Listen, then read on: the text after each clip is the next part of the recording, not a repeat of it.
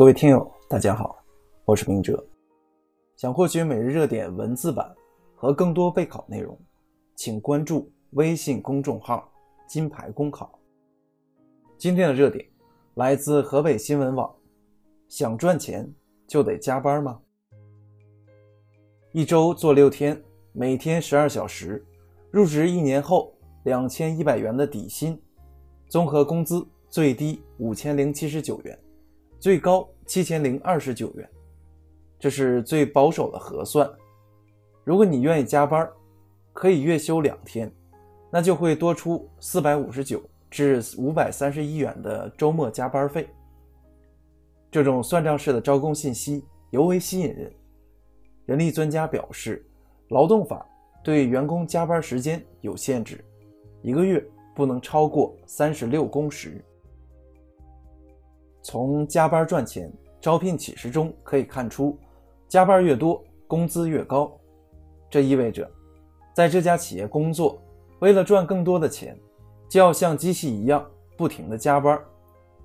可见，一些员工之所以没有抵制加班，是因为企业设置的工资标准太低，员工只得依赖于多加班增加工资收入。最典型的案例是。二零一六年十月十五日，两名男子爬上珠海某公司楼顶，扬言要跳楼。令人瞠目的是，两人跳楼竟是因为企业不让加班。事实上，不是所有的加班都是合法的。劳动法明确规定，用人单位由于生产经营需要，经与工会和劳动者协商后，可以延长工作时间。但是每月不得超过三十六个小时。特别是二零一五年四月八日，中共中央、国务院印发《关于构建和谐劳动关系的意见》，其中明确要求，切实保障职工休息休假的权利。企业应生产经营需要安排职工延长工作时间的，应与工会和职工协商，并依法足额支付加班加点工资。可见，企业加班必须征得员工同意，否则员工有权拒绝加班。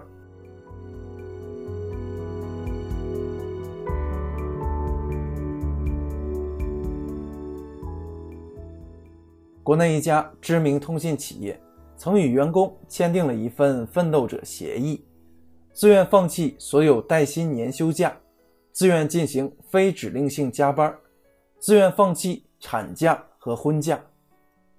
很显然，这份所谓的奋斗者协议，实际上是一份加班协议，更是一份违法协议。可见，有时加班赚钱，并非体面劳动。换言之，企业给员工加薪，不能以加班为筹码。